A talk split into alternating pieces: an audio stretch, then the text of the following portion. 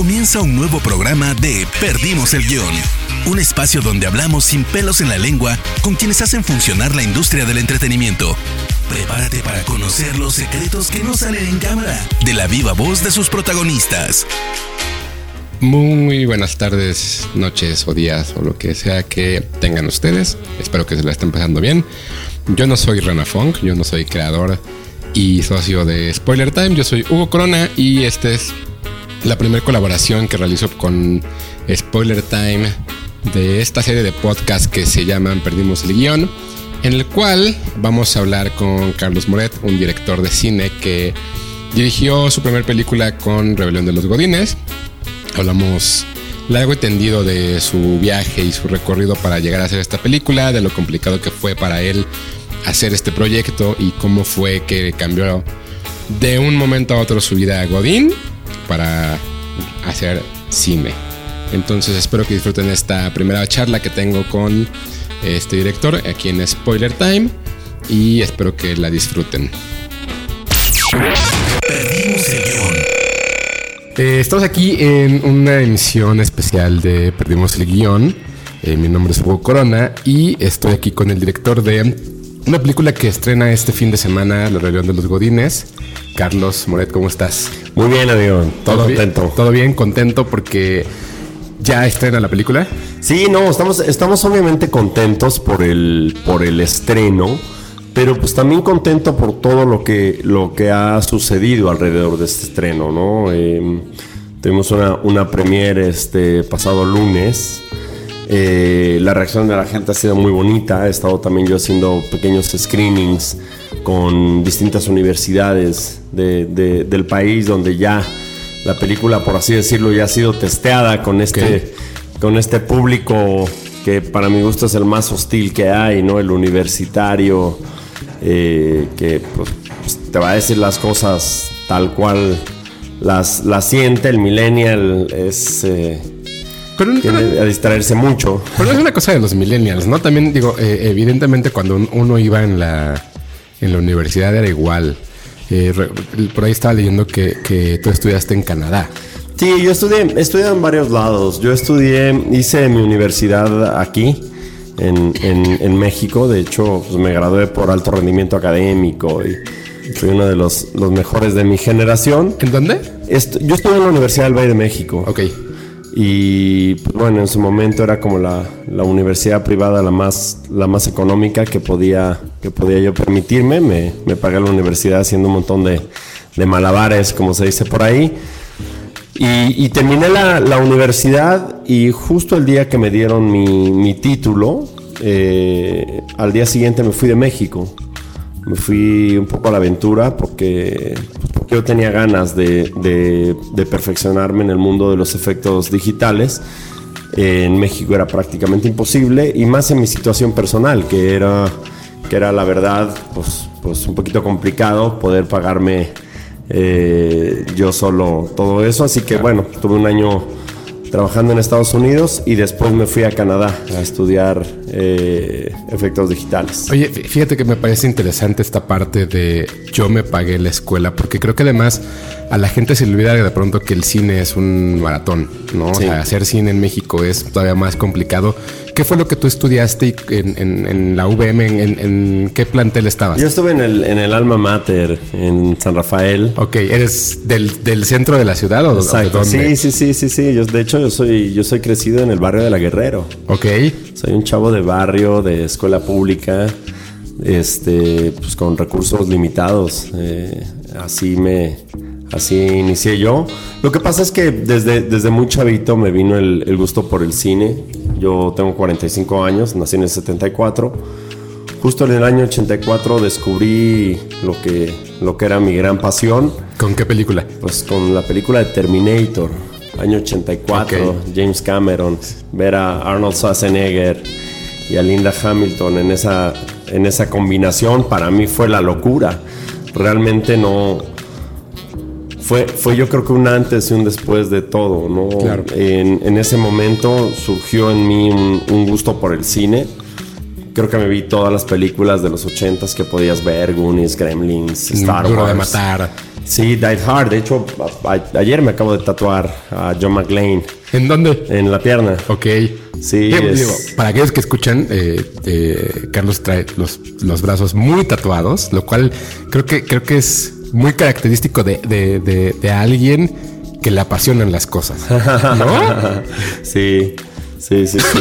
Sí, no, el look y todo pues, es muy, muy Y, en- característico. y entonces fue Terminator la, la- la película que te introdujo al cine como tal.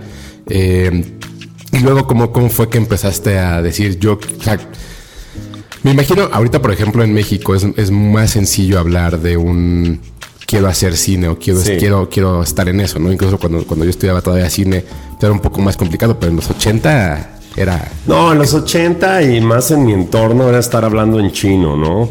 Pero creo que, creo que eso fue, digamos, lo que, lo que encendió la mecha y que, y que me empezó a dar esa fijación por el cine.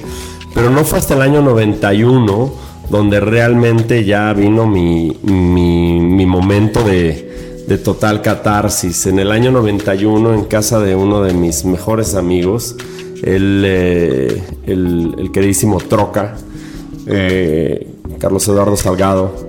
Este, este cabrón, este, pues él sí tenía televisión por cable y eh, nosotros estábamos esperando ver el, el nuevo videoclip de Guns N' Roses. Era una canción que se, que se llama You Could Be Mine.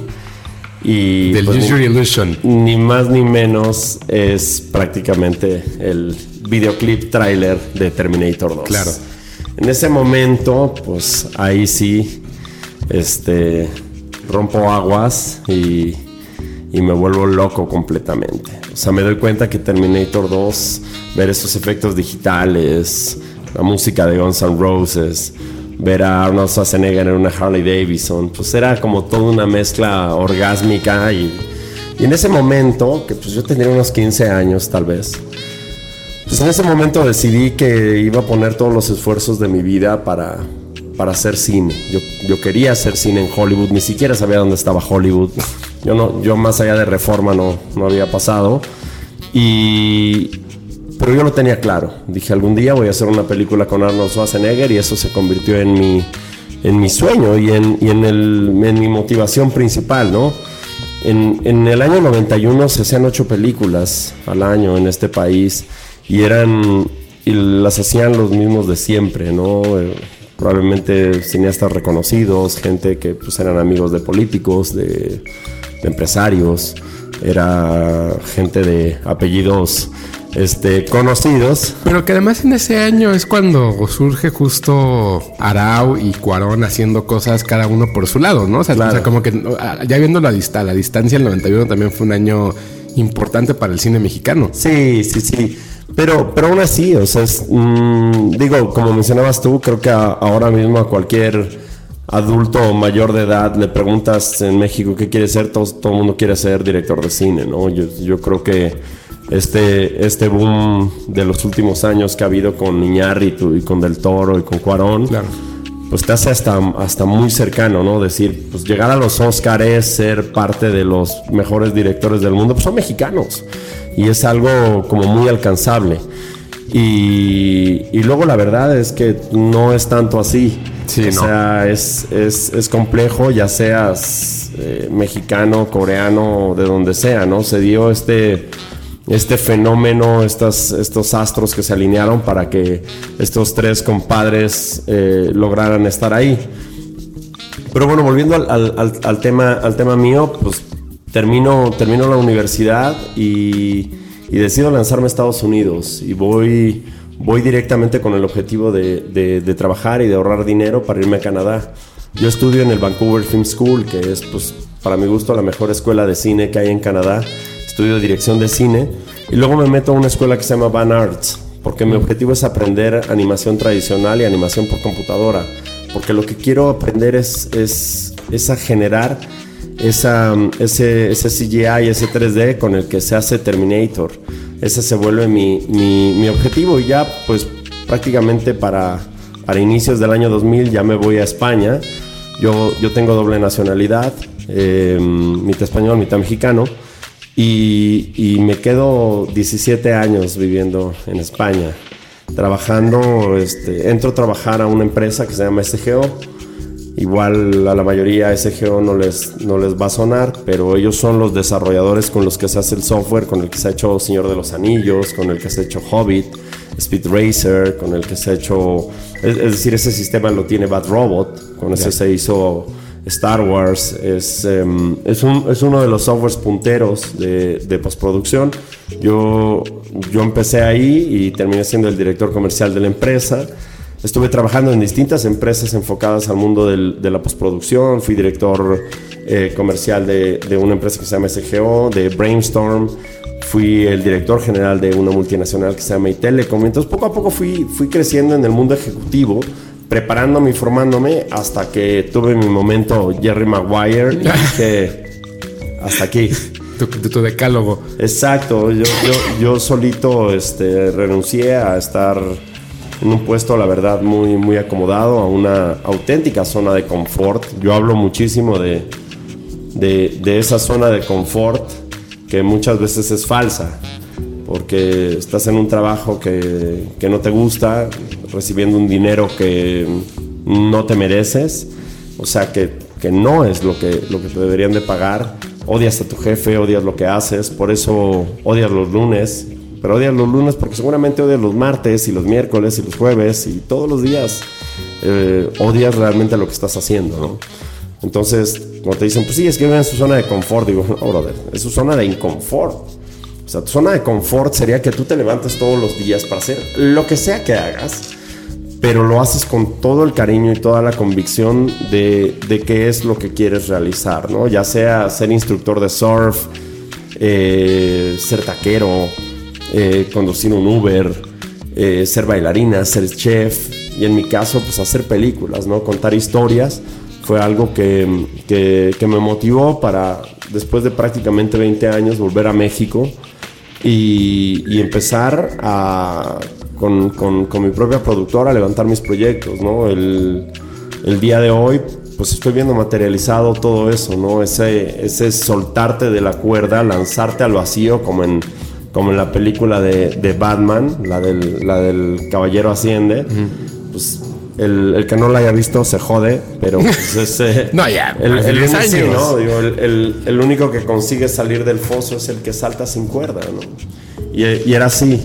Yo, yo quemé las naves directamente en, en, en España a un empleo muy acomodado, eh, a un entorno pues muy, muy seguro y decir, pues me la, me la, voy a jugar, ¿no? Y eso yo creo que es el mayor mensaje que hay dentro de Rebelión, y eso que no hemos entrado todavía en detalle de la, de la película. Perdimos el guion. E, este viaje que realizas de México, eh, Estados Unidos, Canadá, España, eh, ¿cómo fuiste tú creciendo como, como, como individuo dentro del, del del mundo de lo audiovisual. Ya, ya no lo llamémoslo solo del cine, ¿no? Porque me, me, me queda muy claro que, que, que, eres alguien que sí conoce el mundo de la animación y que está muy clavado en este tipo de cosas. ¿Cómo, cómo ibas viendo la industria tanto hacia acá, digamos, como una persona que vivía fuera, cómo, cómo veías el cine mexicano desarrollándose y cómo veías el cine pues, en el viaje que ibas haciendo que era mundial? No, y realmente fue eso, fue un, fue un viaje mundial. Yo, yo realmente siempre voy a estar agradecido a todo este mundo broadcast. Gracias a eso, o sea, tengo la bendición que creo que pocas personas pueden, pueden decir, me conozco todo el mundo, me conozco literal los, los cinco continentes. Eh, mm, para mí mi día a día era estar, aunque mi headquarters estaba en Madrid, pero realmente yo estaba viajando 15, 15 días, a veces tres semanas al mes, ¿no? Me la podía pasar pues, pues literal, en Medio Oriente, en, Latinoamérica, en eh, India. Todo eso por trabajo, ¿no? Por, un tema de trabajo, claro. O sea, el, mundo broadcast se mueve por ferias, se mueve por eventos. Entonces, pues, pues ya estaba todo calendarizado, ¿no? El, eh, Las Vegas, eh, Brasil. Amsterdam, Brasil, Broadcast Asia. O sea, tenías que literal viajar por todo el mundo. También, también es verdad que durante ese periodo hubo un, un efecto colateral que era pues comidas de negocio, eh, desveladas, y, en, algún momento pues hasta tuvo un impacto físico en mí. Yo era una persona que, que, tenía un problema de obesidad, que me ponía un traje y yo juraba que era George Clooney, ¿no? Y, Y realmente estaba yo también dentro de una, dentro de una botarga, que también es parte de, ¿De la película? de- de- de la película. Y de repente en un momento dije, pues ya no, ya no quiero ser gordo. Y me puse a meterle durísimo al ejercicio y, logré bajar pues una barbaridad, ¿no? Entonces era, era como también ese, esa evolución personal. Y efectivamente, o sea, a mí me tocó ver desde los sistemas primeros que, salían eh, eh, de postproducción, que una máquina para hacer lo que ahora mismo te hace un MacBook Pro, pues costaba antes medio millón de dólares. Y era exactamente lo mismo, ¿no? La curva de la tecnología es brutal porque todo el, todo el, el software y el hardware es cada vez más potente y es más barato. Entonces entra un- una cosa que es la, la verdadera democracia del- de, las herramientas para producir. Al final del día, eh, eso da un poco igual, porque no, no son las computadoras ni es el software, es la persona que está detrás, ¿no? La persona que tiene el talento. Pero a mí alguien hace tiempo me dijo, me dijo una cosa respecto a esta pregunta que me estás haciendo. Porque yo le, yo le decía, es que yo creo que ya empecé ya, ya siendo muy viejo en el mundo del cine. Entonces, esta, esta persona que, que es Jonathan Busali, el, director general de Cutter, que es una, una productora de publicidad con la que estoy trabajando ahora mismo con ellos, él me decía, no, Carlos, tú eres como esa persona que se especializó en, en córneas, en, en una especialidad eh, de ojos, ¿no? Pues has tardado ocho años en tu carrera, has tardado otros cuatro años en una residencia, has tardado otros doctorado. cuatro años en, en doctorarte, en una especialidad. Ahora mismo tú eres el mejor para eso. O sea, una consulta tuya cuesta lo que tú quieres que cueste, una operación tuya te pueden mandar a llamar a Houston, a donde sea, porque eres el mejor para esto, ¿no? Esto es un poco igual. O sea, te estuviste preparando durante todo este tiempo para que todo el tipo de proyectos que haces, pues es que eres, eres, eres el mejor realmente, ¿no? Eres el que más especializado en, en todo este tipo de producciones. ¿Y cómo fue que, que- que veías el cine eh, en, en México desde afuera? Este, era, era, era raro, ¿no? Porque, mm, claro, a mí me llegaban las noticias, ¿no? Esta es la, la película número uno, la película más taquillera. Yo recuerdo el, caso en específico de No se aceptan devoluciones. Eh, no, se no se aceptan devoluciones, llegó a México, llegó a España, yo vivía ahí, pues como con cuatro o cinco copias, ¿no? No era... O sea, la película más cara de la historia del cine mexicano, que es Arráncame la vida, eh, llegó a España con tres copias. Entonces, claro, el, el- el tema de la distribución y el tema de los, de los exhibidores, eh, así sea la película más taquillera y más exitosa, siempre está esa barrera del, de cultural. Claro. La película como Los Nobles, pues en España la gente se va a reír dos, tres veces, ¿no? No es una película pensada para, para, para cine español. Sin embargo, lo que, lo que ha sucedido y la mayor evolución que, que he visto, y creo que es, es la, la auténtica revolución digital y de, de- de cómo vamos a entender el entretenimiento a partir de ahora, han sido las plataformas. Con la llegada de, de Netflix, de Amazon y ahora todos los nuevos players, Disney, eh, HBO, HBO, es, pues es brutal, ¿no? Tienes el cine del mundo, literal, producciones de todas partes. Eh, la producción de habla no inglesa más importante que tiene Netflix es Casa de Papel, que es una serie española. Entonces, eh, yo, yo recuerdo que yo pues, venía a México y me llevaba cuantas películas podía, pero pues siempre estaba, estaba limitado porque no todas las películas tenían un- una salida en DVD o en Blu-ray o no existían los Netflix como ahora. Y el cambio de región, ¿no? También en, el, en los Exactamente. Sí, tema. no, no, era una movida. Yo llegaba y este y pues no, no se podía ver, ¿no? Era, eran películas que venían bloqueadas. Entonces, pues yo intentaba ver todas las películas posibles cuando, cuando tenía mis viajes a México. Yo sí viajaba tres, cuatro veces al año.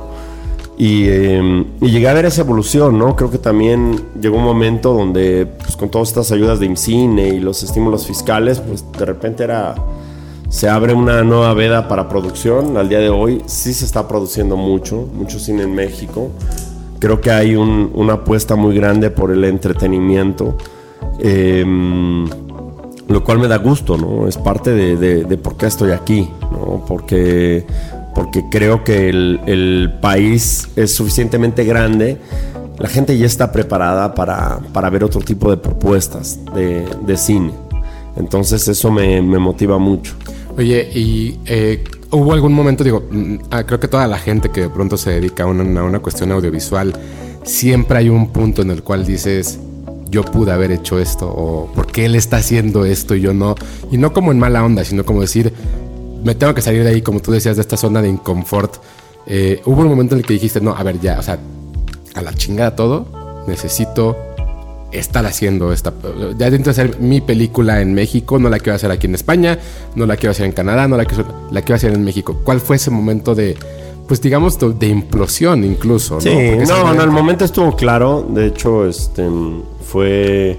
Todo fue provocado por una llamada. Un 24 de diciembre, mi mejor amigo en el, en el mundo me, me llamó y creo que su frase lapidaria fue: Pues, brother, si, si no lo haces ahora, después, después va a ser muy complicado. No te estoy diciendo que, que no vaya a ser posible, pero, Pero hazlo. pero hazlo, ¿no? Y eso, el 24 de diciembre de qué año?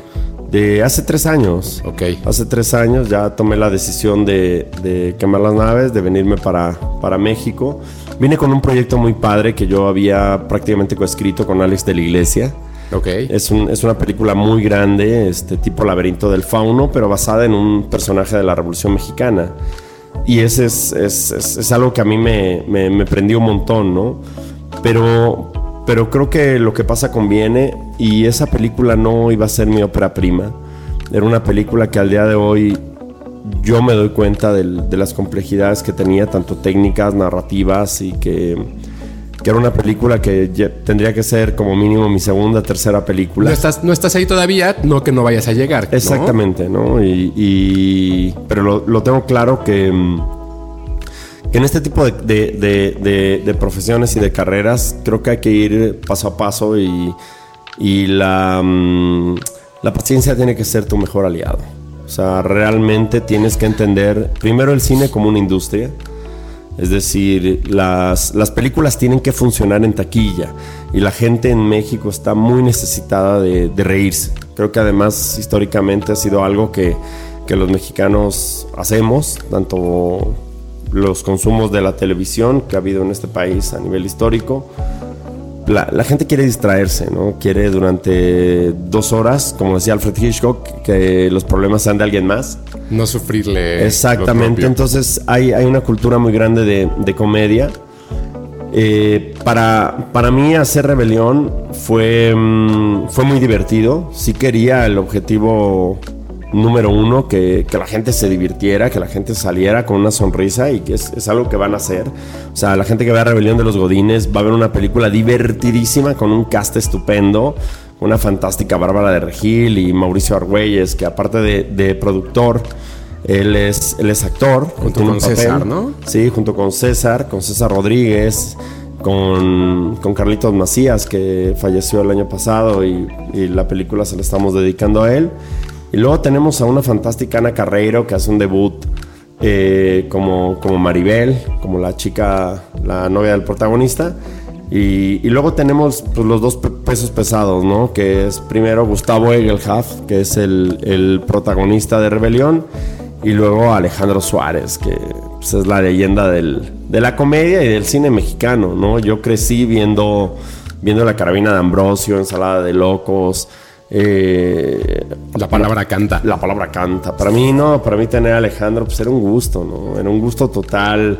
eh, lo veía y nos ponemos a hacer imitaciones de Vulgarcito y de y del Simpatías. Y la verdad es que me reí un montón con él. Es un, es un gran, gran tipo. Es un genial ser humano y es un profesional que, bueno, Oye, hace tres años que llegas a México para empezar este proyecto que mencionas con, con Alex de la Iglesia. ¿Qué es lo que te, qué es lo primero que te encuentras como alguien que, que sí sabe como el oficio, pero que a lo mejor no, después de tanto tiempo no conoce a la gente que tiene que conocer? ¿O cómo fue llegar a, a- a tu país y decir, ok, o sea, ver, no va a ser tan fácil, o sí fue, o fue muy fácil, o sea, ¿cómo fue que se fueron dando las cosas para, para la realización de esta película? Claro, no, realmente fue complicado. Este, creo que nadie llega a mesa puesta y, y mi caso, pues no, no fue la excepción. Eh, me costó mucho trabajo el primer año, realmente no se lo deseo ni a mi peor enemigo. Eh, ¿Regresaste a la Guerrero? No. ¿A dónde regresaste? No, regresé a, Bosques de las Lomas. Ah, está bien, un buen improvement. Pues sí, ¿no? Imagínate, después de tantos años de estar trabajando como ejecutivo, claro. Pues algo tenía que, hacer. Pero, pero aún así, digo, yo venía con un colchón, pero hasta el colchón más grande, si no hay ingresos, se. Claro, se va bajando. Se, va bajando, ¿no? Ese pozo hay que rellenarlo. Entonces, sí, no, no, no fue nada fácil.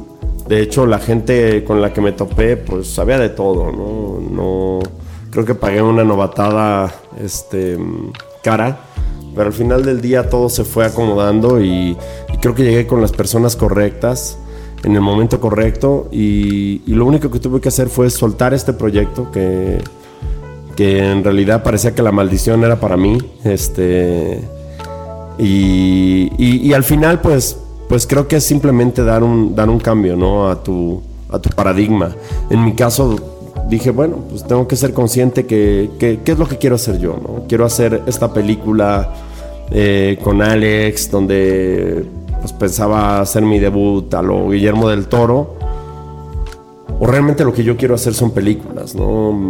Más allá del género, más allá de los presupuestos, eh, realmente es lo que yo quiero hacer. Entonces, le di un giro a todo. Dije, bueno, pues si quieren una comedia, les voy a dar una comedia, pero les voy a quedar una comedia especial. Voy a dar una comedia que va a tener un look muy particular y sobre todo va a ser una comedia que va a tener un mensaje. Y quiero que sea un mensaje muy padre, quiero que sea un mensaje muy directo. Y, el mensaje es, es, cumple tus sueños, arriesgate, lánzate a la vida. Las cosas que realmente merecen la pena probablemente no van a ser rápidas, no van a ser fáciles y no van a ser gratis.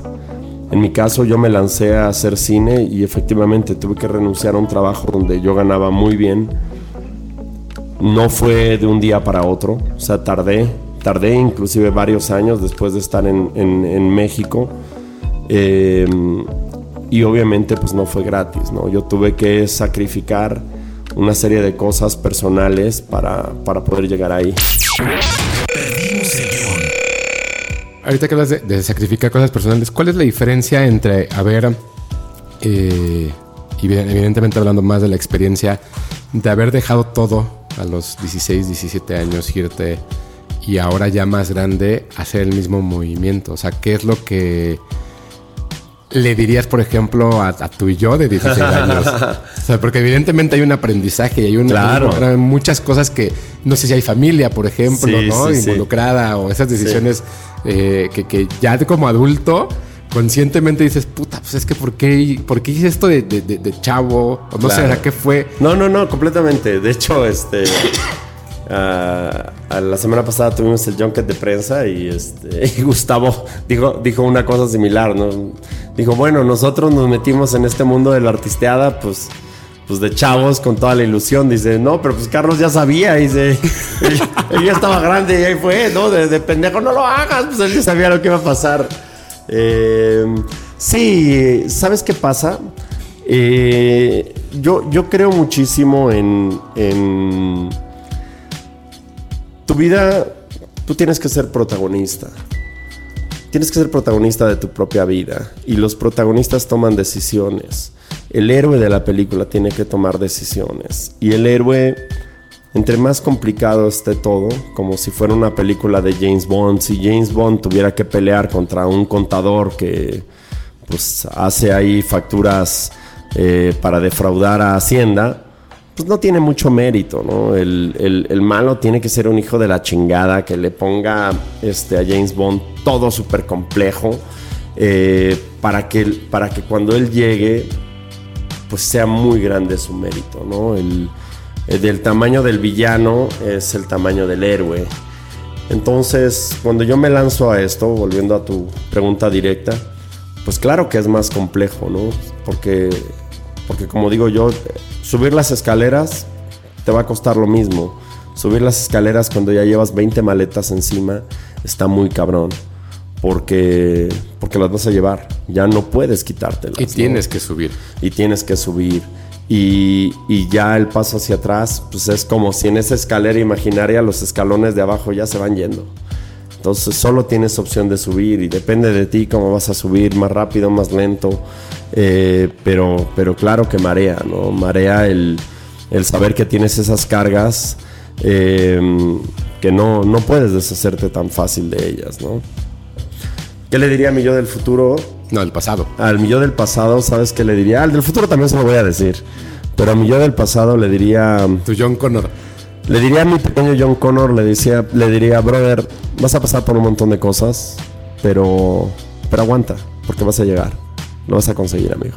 Y al John Connor del futuro. Al Christian Bale. A Christian, a Christian Bale del futuro le diría, brother, pues disfruta, cabrón, porque, porque realmente lo hiciste, lo hiciste todo muy bien, así que va a llegar un momento donde hasta tienes que bajar la intensidad de todo lo que estás haciendo y, y ya no tienes más espacios para tatuarte, amigo.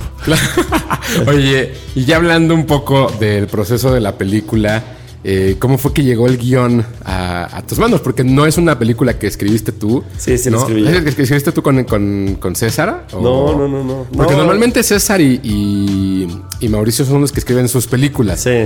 ¿no? Entonces yo me había quedado con la idea de que era de ellos. No, no, no, nada que ver. ¿Cómo, cómo la escribiste? No, realmente la, o sea, el- el- la idea original y el draft siempre, pues, o sea, desde un principio fue mío. Eh, subí en alguna parte del proceso a, a mi hermano y estuvimos ahí peloteándolo.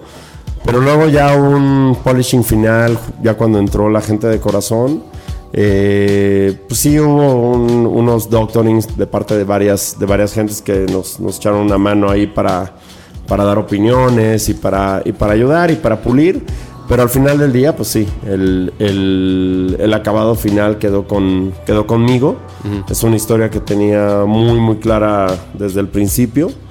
Eh, yo también soy productor asociado de la película y pues la dirijo yo, ¿no? Es, es, es, mi, es mi bebé rebelión. Oye, ¿y la escribiste aquí o en España? No, la escribí de hecho en, en- en México.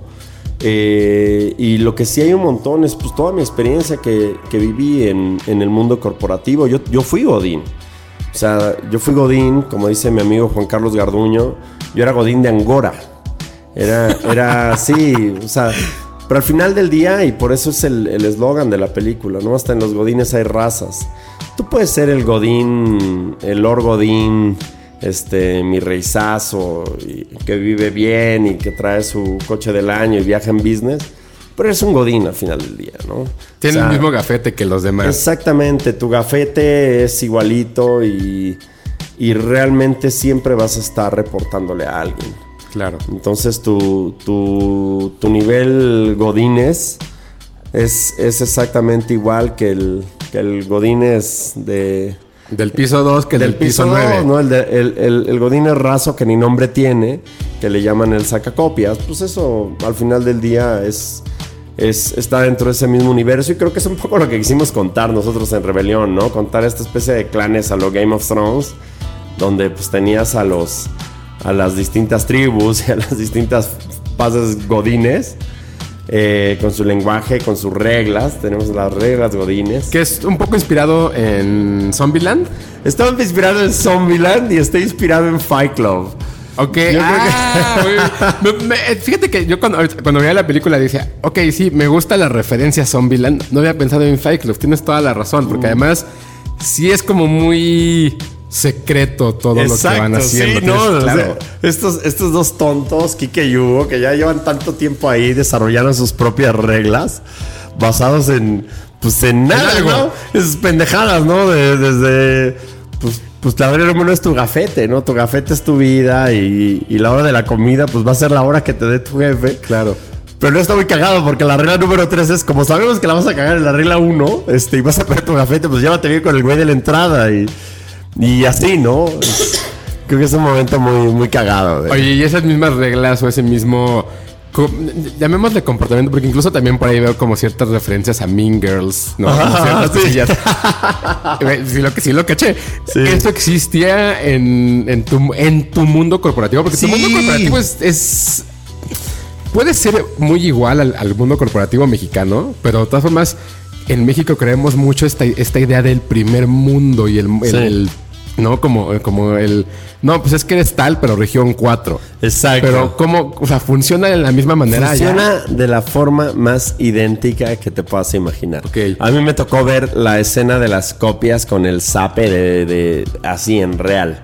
O sea, este tipo de cosas es- eh, me ha tocado verlas. Yo creo que es parte de lo que, de lo que hace que Rebelión conecte tanto con la gente, ¿no? Porque se van a ver, van a decir, güey, o sea, yo tengo a alguien que es idéntico a este cabrón. El jefe todas mías, el jefe que se roba las ideas, la jefa cabrona, eh, los La- compañeros son los pedotes. La guapa que se esconde detrás de su vestimenta, Exacto, ¿no? sí, Por sí, el sí. acoso y todo eso. Exactamente, o sea, hay, hay, yo creo que está todo este, muy, muy bien explicado y muy reflejado. Y siempre en ese tono de comedia, porque es algo que, que históricamente hacemos los mexicanos, ¿no? A mí cuando alguien me decía, pero ¿por qué, por qué ese culto a la muerte, al, al Día de los Muertos y las calaveras? Todo eso le decía, brother, el mexicano se ríe hasta de la muerte. El mexicano se tiene que reír de todo. Es así, es algo que nos caracteriza. Por eso ahora que hay tanta mamada de lo políticamente correcto y de lo que puedes decir o no puedes decir. pues no sé, yo, yo, yo vengo de un barrio donde te reías de todo, donde antes no le llamabas bullying, le llamabas carrilla. Y, y yo creo que ahí, o sea, o estabas alineado o estabas alineado, brother. Claro. Porque, porque pues, los putazos estaban a la orden del día y, y yo creo que vengo de ahí, no hay un no hay una doble lectura de nada. O sea, es, pues, pues quieres hacer una película como hablamos los mexicanos, como pensamos los mexicanos, una película divertida. Pero además es curioso que digas ahorita, por ejemplo, esta parte de lo políticamente correcto, porque creo que eh, la comedia está sufriendo también un cambio y el mundo en general está sufriendo un cambio. Sin embargo, pues tu primera, tu primer acercamiento al cine, por ejemplo, es con una protagonista femenina, ¿no? Claro. O sea, me, parece además que no es que ese cambio se esté dando significativamente hoy, sino más bien creo que es el momento en el cual tenía que suceder.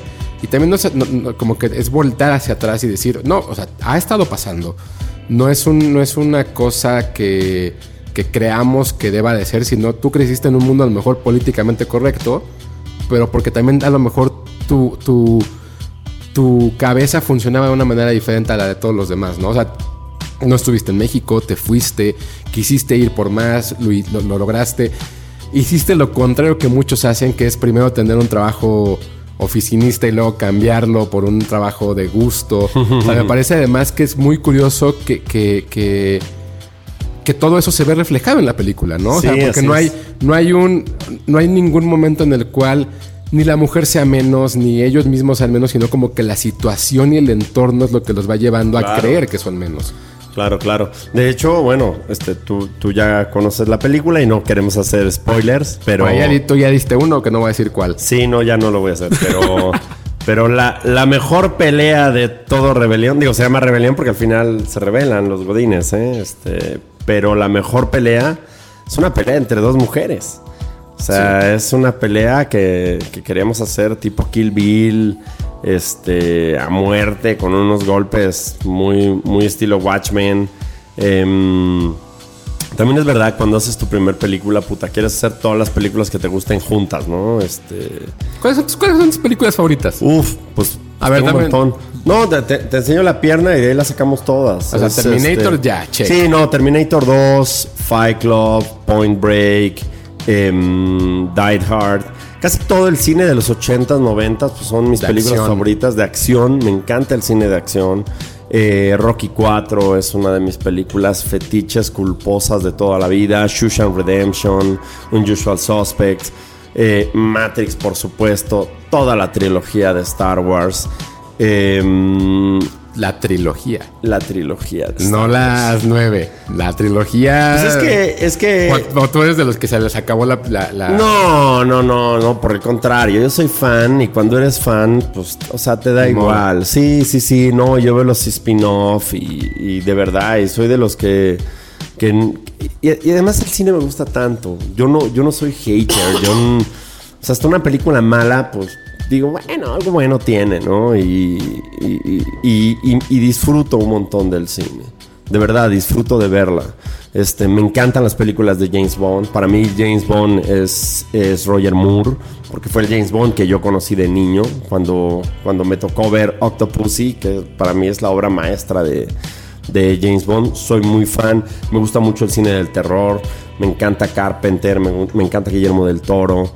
Eh, soy, soy, soy muy fan del cine en general. Este, tuve una formación de, de, cine de forma formal y luego tuve una formación de cine completamente informal donde yo devoraba películas, donde me ponía a ver, antes de la época de internet, pues, pues me había visto ya todo el cine italiano, el cine francés, el cine exótico de, de Medio Oriente. Y estando cerca de la Guerrero te quedaba la vuelta el Chopo, seguramente. Bueno, pues, ¿no? eh, ahora que mencionas el Chopo, hay un personaje que, bueno, la gente que, que es cinéfila de Hueso Colorado conoce, que es Juan Eladio Ríos.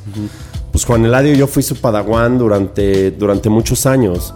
Yo absorbí literal todo el conocimiento de, de, Juan Eladio. Él, fue quien me enseñó todo. De hecho, esta película de Alex de la Iglesia, el personaje principal, es el general Juan Eladio Ríos Ortega, que es el nombre de, de, de Eladio.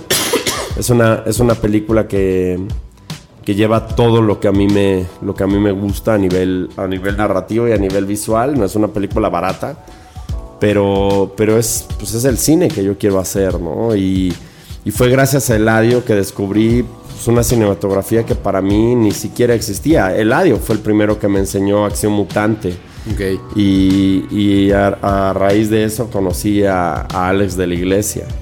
Entonces, sí soy, soy fanático del cine, me encanta ver películas. Este, me, me encantan los tatuajes, porque tengo tatuados todas mis películas favoritas. Eh, me gusta mucho el cine de acción, me encanta el cine comercial. Eh, yo en ese aspecto también siempre he sido muy, muy sincero en lo que, en lo que me gusta, que es que el cine padre. es una industria. Y creo que, y creo que las películas deben de, deben de emocionarte, debes de, de, de, provocarte algo, algo más. Ir a ir al cine, aparte de ser un suceso, es un viaje emocional.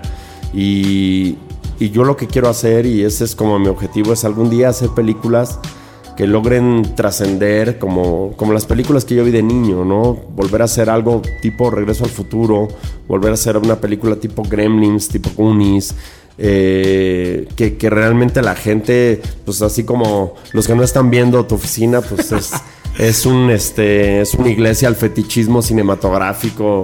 Y nos Tienes... faltan cosas. De sí, pronto no, no, pero pues yo, o sea, yo llego aquí, esto es mi lugar feliz, ¿no? Veo por ahí una cabeza de un Predator y un Alien y el, el casco de Optimus Prime y Chucky y Transformers y Avengers. Y Stanley Kubrick al lado de un... Claro. De un Watchmen. Es que además eso, Está bien. eso es parte del, del, del, de lo que nos hace también individuos, ¿no? El hecho de lo que te gusta y cómo lo Claro. consumes y, y cómo el hecho de no negar lo que realmente te, te, te hace sentir bien, ¿no? Yo, por ejemplo, me, me parece que, que eh, Rápidos y Furiosos es una de esas sagas que emociona ver mucho en el cine. Que Claro. probablemente llegues y no vas a, no vas a aprender nada. Y está bien, no, no, no todo tiene que ser Parasite, no todo tiene que ser Efectivamente. eh, Kurosawa. O sea, te- creo que evidentemente, como dices, el, el- el cine es un negocio y en México de pronto se les olvida que pues, las películas tienen que ganar dinero para que haya una industria. Claro. ¿no? Y juzgamos y decimos, puta, otra comedia. No, pues otra comedia que a lo mejor sí va a ganar dinero y que a lo mejor con ese dinero que va a ganar, pues vas a hacer, a Matt Escalante va a hacer una película o a lo mejor alguien de- del CCC saliendo va a empezar a hacer su primera, su, su- ópera prima. Y creo que es lo que nos falta también como público, aprender que como público somos parte de una industria y va a haber de 100 películas, a lo mejor 90 no son tan buenas, pero, pero es parte de ir construyendo. Y después de 100 van a ser 1000 y va a haber 900 que no son buenas, pero 100 que sí van a ser buenas. Claro. Y ya viste dos por semana. Exactamente. No, y, y yo creo que se puede, ¿no? Hay que. Hay que también. Pues yo creo como, como, como cineasta y como realizador. O sea, en, en- en mi caso, cuando la opción era. Pues a ver. eh, vas a hacer una comedia. Eh, tienes dos opciones, ¿no? El- justo también con todo esto que decías de cómo, cómo, cómo lo miro ahora con, con, con mi, mi estado actual. Probablemente cuando tenía yo 16, 17 años, si me hubieras dicho, pues tienes una comedia para, para filmar con Alejandro Suárez y Bárbara de Regil. Yo no sé si va a ser lo suficientemente arrogante, por no decir pendejo, para decir, no, no, no, no, no, espérame, yo quiero hacer mi película a lo Guillermo del Toro o, Tarantino. o, porque representaba algo que a lo mejor no creías en ese momento. Exactamente, ¿no? Al día de hoy, creo que, creo que haber hecho Rebelión de los Godines ha sido una de las mayores bendiciones que me han podido pasar. Es una película que he hecho con mucho cariño, es una película que, que, tiene un plus, que es visualmente es muy bonita, tiene, tiene muchas animaciones, tiene muchos efectos especiales. Eso, sorprende mucho, la verdad. Y la verdad no es algo que veas habitualmente en cine mexicano. Eh, cómo la filmamos, eh, se filmó en 8K, se filmó en una tecnología que se llama HDR. Eh, el look, yo tuve la oportunidad de, de verla trocitos en, en la, en la premiere, en todas las salas de, de, de donde hicimos la premiere verla en pantalla grande es fantástico, el look que tiene, el sonido que tiene, la música que tiene.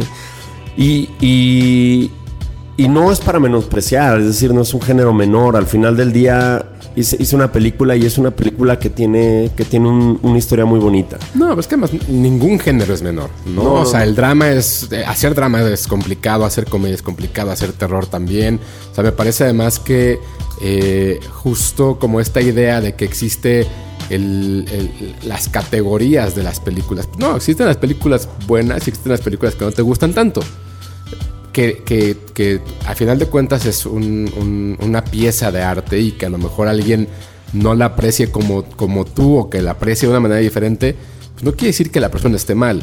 ¿no? Creo que lo, lo que te decía ahorita, por ejemplo, de tú como, como joven, a lo mejor no es lo que tú representas con tus gustos y haces menos ciertas cosas que a la, a la distancia le puedes aprender muchísimo. Exactamente, exactamente. Sí, o sea, si a mí me llegas a decir, oye, pues, pues ¿qué películas quieres hacer? Pues evidentemente, ¿no? Quiero hacer películas tipo Chris Nolan, quiero hacer unas películas con cierta complejidad técnica, me encantaría hacer este pues Transformers o, Batman o películas de sagas, evidentemente, ¿no? Pero eso lo tengo claro y lo he tenido claro siempre. Eh, pues no, no es fácil, estás apuntando a algo que, que apuntar a eso es verdaderamente complicado. O sea, es más fácil hacer una peliculita de arte y ensayo eh, que se desarrolla en una habitación y, y con la que seguramente, Y si- dependiendo del extremo que vayas, pues abras el Festival de Berlín. Y si no le entiendes, pues es problema tuyo. Exactamente, ¿No? ¿no? Y, y que hay mucho de eso. Yo, yo, yo en ese aspecto sí, o sea, sí salí del, del, del closet, pero desde el día uno, ¿no? Conozco todo el cine de arte, me gusta, entiendo mucho.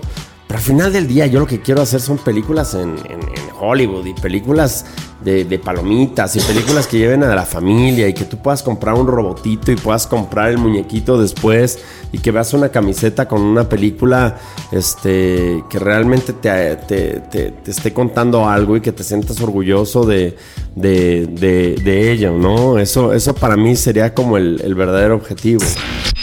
Perdimos el guion. Evidentemente conoces a Chava Cartas. Sí, sí, sí.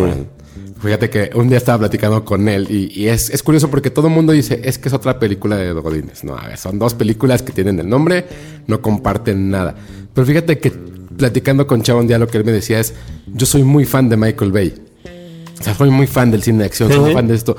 Me parece muy curioso que además de tener el título, compartan ese gusto por ese tipo de cine. Me parece que, que- que no, es, no es tan común como uno cree. Claro. Que la gente diga, quiero hacer un Transformers, quiero hacer Sí, un sí. The Rock, quiero hacer algo como Christopher Nolan. Me parece muy, muy- ahorita que lo mencionas y, y- y recordando un poco esa plática, que... Que sí, entonces es como un universo muy, Sí, muy padre entre ustedes dos, ¿no? O sea. Está, está, está chingón que, que- que vivan también en esa, en esa, en, en esa línea. Sí, no, de hecho yo acabo de filmar este, una cosa que todavía no puedo contar los No. detalles, pero este... Pero luego vienes a contarla. No, luego vendré a contarlo Va. y además por todo lo alto, pero justo acabo de hacer eso, o sea, una película de, de- de- de- de acción, Ok. unos momentazos, que además nosotros en el rodaje le llamamos así el Michael Bay, porque era explosiones y disparos y, y precision drivers y tener a 30 stunts en escena haciendo coreografías a lo John Wick. Eh, y ha sido padrísimo, ¿no? Aquí en México le Sí, diste. sí, ok, sí. ok. Sí, no, y con talento 100% mexicano, todo muy top. Y, y ese, y ese tipo de cosas creo que salen por, por dos razones. Uno, porque, porque realmente quieres hacerlo.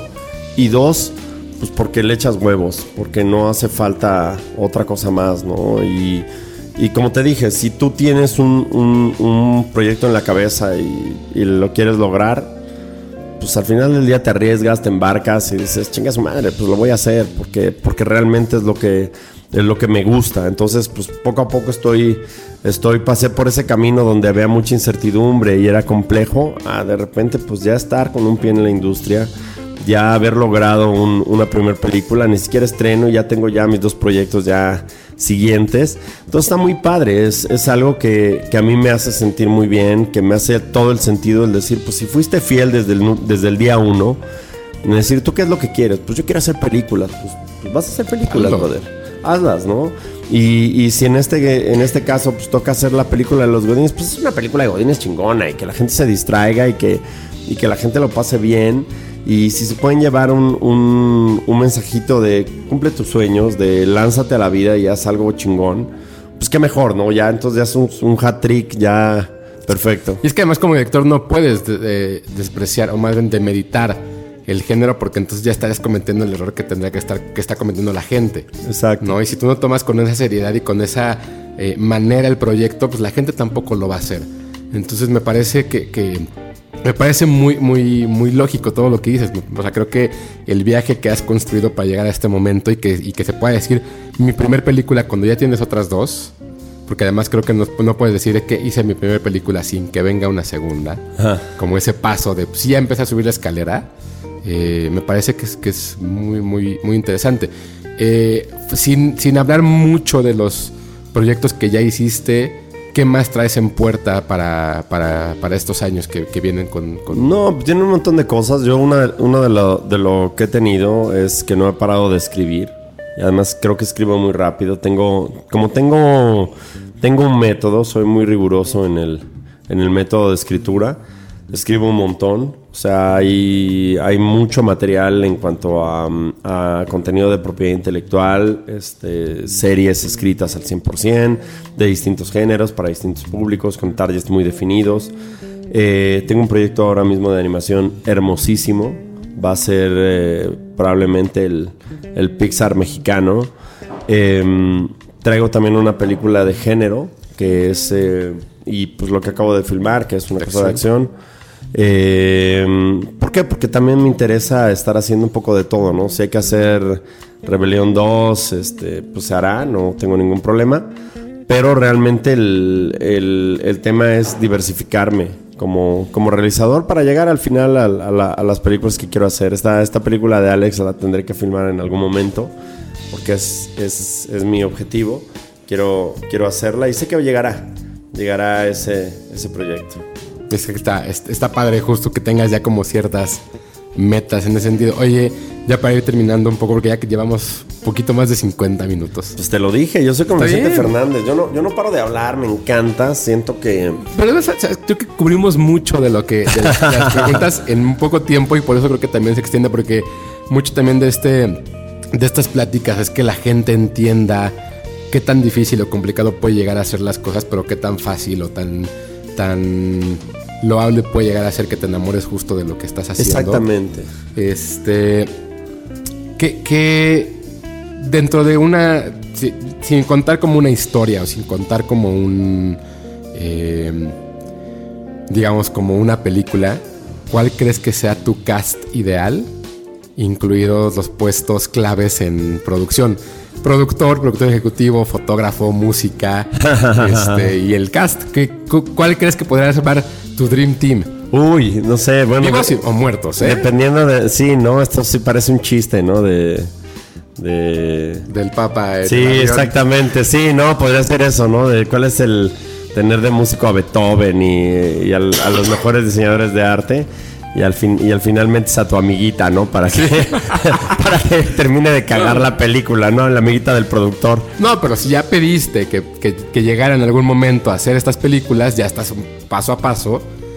Vamos a pensar en ese sí. paso grande. ¿Cuál no, yo, yo, fíjate que más que hacer el acto imaginario, te voy a decir ahora mismo, los que, los que alguna vez han escuchado mis conferencias y, y, me gusta decirlo públicamente. Eh, mi, mi, bucket list eh, como director es hacer una película con Arnold Schwarzenegger. Es, es algo que quiero hacer. Es uno de mis grandes, grandes objetivos. De hecho, tengo ya un guion escrito para él. Eh, ¿Quién sería el productor ideal? ¿Quién sería el... El fotógrafo. El fotógrafo y tal.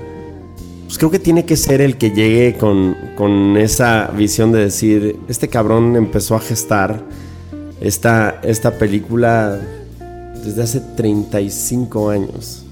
O sea, desde ese momento que yo vi Terminator y me enamoré de, de todo ese universo y, y, cuando tuve uso de razón, eh, que sigo sin tenerla al 100% porque sí estoy medio loco. Que está bien, porque sí, entonces... Sí, está, está chingón.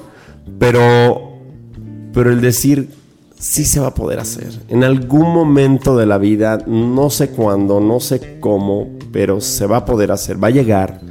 Va a llegar. Este, este viernes ya se estrena Rebelión de los Godines. Es el primer paso ya de estrenos. Ya está, o sea, ya, ya, ya veo los carteles, ya veo los autobuses, veo una premier. Ya, ya lo hice. O sea, sea cual sea, ya, ya se llegó, ese, ese primer sueño ya se cumplió. Pues ahora hay que soñar a más, ¿no? Hay que llegar a más. Eh, hay mucho talento en México, de verdad, muchísimo talento en México. Creo que ese es el mensaje principal de rebeliones. Tu rebelión es una rebelión interna. Si tú no estás feliz en ese cubículo donde estás trabajando de 9 a 6, donde tu trabajo no te llena, donde tardas tres horas en llegar a tu oficina, donde tienes un jefe que siempre se va a poner el mérito él, que te va a tratar como pendejo, que no te va a, apoyar ni va a hacer que propongas tú nada, es, es, una gran trampa en tu vida. O sea, creo que en ese momento tú tienes que, que revelarte y, lanzarte a, lo que realmente te llene, que, que realmente des gracias a, la vida de que es lunes para empezar tu jornada laboral. O, a mí que me pasa que filmo sábados y domingos y estoy eufórico porque sea sábado, estoy eufórico porque sea domingo para hacer algo que a mí realmente me gusta. Y, y creo que ese es el gran mensaje y creo que eso es lo que deberías de hacer. Mi, mi, mi cast ideal pues, pues no existe. Yo creo que todos los, todos los actores llegan para los personajes que deben de llegar. He tenido la fortuna de conocer gente de todo tipo y, se han quedado los que tenían que quedarse conmigo, ¿no? Los que me han visto como, como un director con unas ideas muy claras, con, con un trabajo pues, de mucha intensidad, porque es, no sé hacer las cosas de otra forma. Te, te, comprometes y creo que lo mismo lo, lo, lo, transmito en todos los sentidos, ¿no? Soy muy, muy clavado en el fitness, soy evidentemente muy clavado en los tatuajes, soy muy clavado en todo lo que hago, ¿no? O sea, creo que me meto al 200% porque, porque es así, ¿no? En, en, la vida tienes que ir y darlo todo. Ahí está.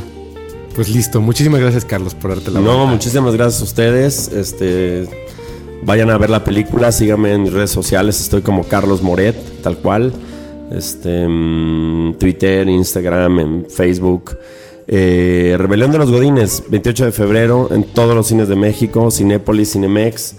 Eh, vayan a verla, es una gran película, la van a pasar muy bien, se van a divertir, recomiéndanla, hagan grupos de WhatsApp para ir en la oficina. Este, este 28 es quincena, armen el pack Godín échenle, dinerito y lleven, y lleven a la chava y al chavo y hagan el combo, paguen las palomitas y todo. Y este lo van a pasar muy bien. Se ve mejor, no en familia, en oficina. En, en oficina siempre es mejor, porque es tu segunda familia, es con los que pasas más tiempo eh, que, con tus propios familiares. Ahí está. Muchísimas gracias, Carlos, por darte la vuelta. Gracias a ti, querido amigo. Llegamos al final de Perdimos el Guión. Gracias por acompañarnos y no te pierdas un nuevo programa cada martes, donde hablaremos sin pelos en la lengua con quienes hacen funcionar la industria del entretenimiento. Perdimos el Guión.